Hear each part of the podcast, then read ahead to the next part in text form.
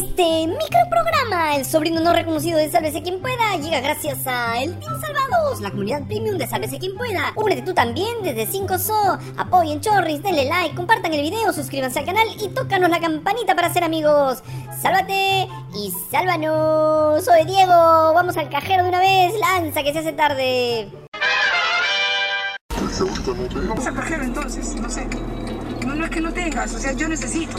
Ayer el programa Punto Final presentó nuevos audios que demuestran que el Congreso de la República parece una cueva de ladrones. La nueva protagonista de este vergonzoso caso es la congresista fujimorista, que raro, María Cordero Jontay, investigada por la Fiscalía de recortar el sueldo a sus trabajadores. Un ex trabajador del despacho de María Cordero Jontay denunció que la congresista le exigía el pago del 50% de su sueldo durante los seis primeros meses. Sin embargo, luego lo obligó a entregarle hasta el 75% de los casi 9 mil soles que ganaba como asesor. Me dijo que yo tenía que pagarle la mitad de todos mis ingresos, el 50% de todo lo que ganaba. Y, bueno, en el solo de asesor era casi 9 mil soles, entonces tenía que pagarle entre 4.500 o, o 5.000 todos los meses de manera mensual, solamente por un lapso de 6 meses. Y que a partir del sexto mes ya no debería este, pagar nada y ya ganaba lo que corresponde. Esta persona grabó a la Fujimorista dentro de su camioneta cuando le exigía que vayan al cajero de una vez para que cumpla con lo acordado. Ya, ¿cómo es entonces tu tema? Ya me imagino que fuiste banco y todo, ¿no? De una vez porque, ¿cómo se llama? Mañana te tengo que enviar a, a José Guayarro. El miércoles le voy No, a... no, no, hoy día tiene que ser. Si ahorita no te... Vamos al cajero entonces, no sé. No, no es que no tengas, o sea, yo necesito, o sea, eso es el tema. Las operaciones no esperan. Y son personas que me han ayudado en campaña.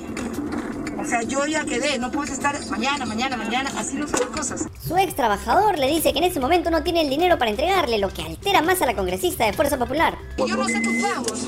O sea, eso no tiene nada que ver, esa plata es intocable. Se le dijo de un comienzo, se le dijo, Brian también lo ha dicho. Sí, es intocable. Que no me dio tiempo. Usted No, vamos al banco, por eso, vamos al banco. No te dio tiempo, vamos al banco, ahí tienes tiempo, vamos al banco. Ahí en el mismo, yo que ahí hay un montón de bancos. Lo que pasa es que como ya yo le he explicado... No, es que no, yo, yo no sé tu tema. A ti te han depositado. A quien se refiere la congresista como Braden es Braden Paredes, un trabajador del área de archivo del Congreso, amigo del ex trabajador y quien según el denunciante se encargaba de cobrar el dinero y entregárselo a Cordero Jontay, quien no podía recibir un no por respuesta. Tú tienes tarjetas de crédito. No, sí. de crédito. Yo simplemente quiero que me cumplas lo que quedamos. Nada más. Vamos al banco y lo necesito ahora. Yo no puedo estarte diciendo a cada rato. Yo lo necesito. Porque José se va a operar. Y los señores, estos, están enfermos. Enferma la señora, enfermo José y su esposa. Y ellos me han ayudado a mí. Ellos deberían estar sentados ahorita acá como asesor uno, asesor dos, técnicos, todos, todos ellos, todo ese grupo. Y no ustedes. Porque ellos sí me han ayudado en la campaña. Hay un compromiso con ellos. Muy alterada, María Cordero le dice a su trabajador que para la campaña al Congreso tuvo que vender cosas y hasta empeñar sus joyas. Yo estoy empeñada, le dice. Eso Tú me has ayudado, tú me has puesto, tenga, 100 mil dólares. Yo me he gastado más de 300 mil dólares para la campaña. ¿Y cómo, cómo, cómo, cómo crees tú? Vendí mi carro, mis alhajas la empeñé. Un terreno que tenía por ahí también lo tuve que vender. Una moto que tenía, que la tenía por ahí olvidada, también la tuve que vender. Me he quedado sin nada, no tengo ninguna alhaja de oro, todo lo he vendido y empeñado. ¿Cómo recupero mis cosas? ¿Y cómo recupero con la ayuda de la gente? Que me pide, me pide, me pide, me pide. O sea, ¿tú crees que yo de la locura nomás estoy así? No es locura. Yo estoy empeñada, vuelvo a repetir. Pago también del departamento. Pago de donde vivo y donde vive mi mamá. Y apago sus víveres y sus medicinas. A su tía, qué fuerte, un poco más y le dices que le vendiste tu alma a Voldemort. Incluso la congresista asegura que ella le paga las medicinas y los gastos de la clínica al expresidente Alberto Fujimori, que le afirma que los hermanos Keiko y Kenji también la dejaron sin un mango durante la campaña. Todo es gasto. Una ida tuve nomás cada vez que me iba. Cada vez que me iba, cuando tenía que ir en el tiempo de campaña, un ida y vuelta tenía que tener 5 mil, 8 mil, 10 mil soles. Cuando iba a Keiko, tenía que tener entre 30 mil, 50 mil soles en mi bolsillo de mi chaleco. Cuando va Kenji, no baja 50 mil, 40 mil hay que tener en el bolsillo. ¿Qué cosa crees tú?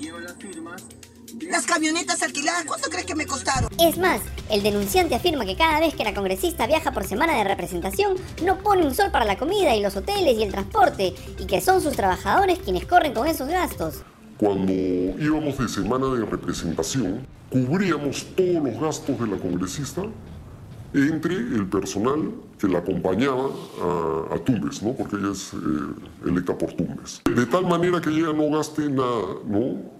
Eh, durante el viaje, porque por decir, los gastos de hotel de ella lo pagábamos nosotros. Los gastos de alimentación lo pagábamos nosotros y la movilidad. De ahí había otro pago que hacer. Ese que, bueno, ya se le cubría todos sus gastos. También consumíamos en un restaurante que era de, uno, eh, un familiar de, los de uno de los trabajadores que actualmente trabaja allí y que inflaba un poco ¿no? los consumos, ¿no? por decir consumíamos 10 soles y él le ponía 51 pues, soles en la boleta. ¿no? Y esa diferencia de 40 soles ponte que había, ella quería que le entreguen también. Cada congresista percibe más de 26 mil soles al mes y bonos que no son fiscalizados. El reportero Harold Moreno abordó a la congresista en el Congreso, pero ella no le respondió por la denuncia. Quien sí se pronunció fue la Fiscalía que el viernes pasado abrió una investigación preliminar contra la congresista María Cordero Jontay por el presunto delito de concusión y al trabajador del Congreso Barden Paredes como su presunto cómplice. El vocero del Fujimorismo y delivery de papel higiénico Miguel Torres aseguró muy indignado que iniciarán los trámites para expulsar del partido a la congresista, también calificó como una canallada decir que le paga las medicinas a Alberto Fujimori porque el jefe sí tiene seguro. Fuerza Popular emitió un comunicado en el que asegura que están comprometidos con la transparencia en la lucha contra la corrupción y el respeto a los derechos de los trabajadores. Sí, claro, y Alberto es inocente. Y anoche el Dominical de Latina demostró que la SUNEDU no es más el organismo encargado de velar por la calidad de la educación superior, es una Asamblea Nacional de Rectores 2.0. Punto final y también el portal Ojo Público denunciaron que el actual jefe de la SUNEDU, Manuel Castillo Venegas, nombró como rector de la Universidad Nacional de Piura a su ex cliente Santos Montaño, a quien defendió como su abogado. En el año 2019 la Universidad de Piura realizó elecciones, pero estas fueron anuladas por las graves denuncias de fraude contra Santos Montaño. En el 2021 la SUNEDU ordenó un nuevo proceso y sancionó a la universidad con una multa de 87 mil soles. El actual jefe de la SUNEDU fue abogado del rector Santos Montaño. Cuando Manuel Castillo es designado jefe de la SUNEDU este año, una de las primeras medidas de su gestión fue nombrar como rector al cuestionado Santos Montaño. Esto lo hizo gracias al informe express emitida por el área de asesoría jurídica de la SUNEDU, cuyo jefe, nombrado por el titular de la SUNEDU, es Carlos Mesías, ex congresista fujimorista, ex asesor de Renovación Popular, ex integrante del Tribunal Constitucional y declarado opositor del anterior SUNEDU. Para que la designación del rector Santos Montaño tenga mayor respaldo, Manuel Castillo cambió al jefe de la unidad de grados y títulos de la SUNEDU y designó en su lugar a Priscila Flores Matienzo, ex docente de la César Viejo y según la República con familiares cercanos a LAPRA. Ella en solo tres días emitió un informe reconociendo a Montaño como máxima autoridad de la Universidad Nacional de Piura. Punto final también mostró algo realmente inconcebible y vergonzoso. La SUNEDU organizó un evento con los rectores de todas las universidades a nivel nacional a quienes recibió con alfombra roja y les ofreció además un buffet al que no le faltó nada. Pero además, el jefe de la SUNEDU, Manuel Castillo, ordenó que se le pida disculpas a la Universidad San Martín de Porres dirigida por el ex ministro favorito de Alan García, José Antonio Chan. Solicitarle unas disculpas correspondientes a la Universidad de San Martín de Porres, correcto. Queremos darle la bienvenida al señor José Antonio Chan Escobedo. Muy buenos días, doctor José Antonio. Eso definitivamente va a cambiar. Así que la disculpa de inicio de cualquier situación que podamos nosotros incurrir. El jefe de la SUNEDU, quien debería ser el encargado de supervisar a las universidades, dijo eso durante el encuentro con los rectores. Del anterior SUNEDU es una sensación policíaca, persecutoria, coactiva, sancionadora. Eso ya terminó.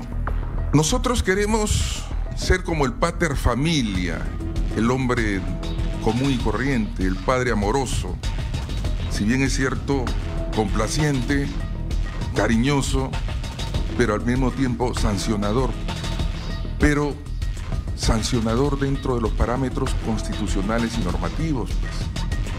¿Ustedes se imaginan al jefe de la superintendencia de banca, seguros y AFP ofreciendo un banquete para los dueños de los bancos y las AFP, diciéndoles además que de ahora en adelante va a ser un padre complaciente y amoroso? ¿O al jefe de Ocitel haciendo lo mismo con Telefónica, Claro, Entel y otras empresas?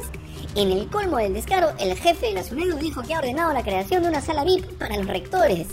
A brindar todo el apoyo a los rectores e incluso ha dispuesto que el secretario general a través de administración organice una sala VIP para que cuando ustedes llegan se sientan como en su casa. Esto es lo que tanto buscaba el Congreso y el actual ministro de Educación, el impresentable Oscar Becerra, cuando empezaron a tirarse abajo toda la reforma universitaria. ¡Listo! ¡Nos vamos! Si te gustó este remedio de noticiero, dale like, comparte el video, suscríbete al canal, tócanos la campanita y sobre todo sigue yapeando y plineando. ¡Corta, Diego! Llévate esta basura de programa.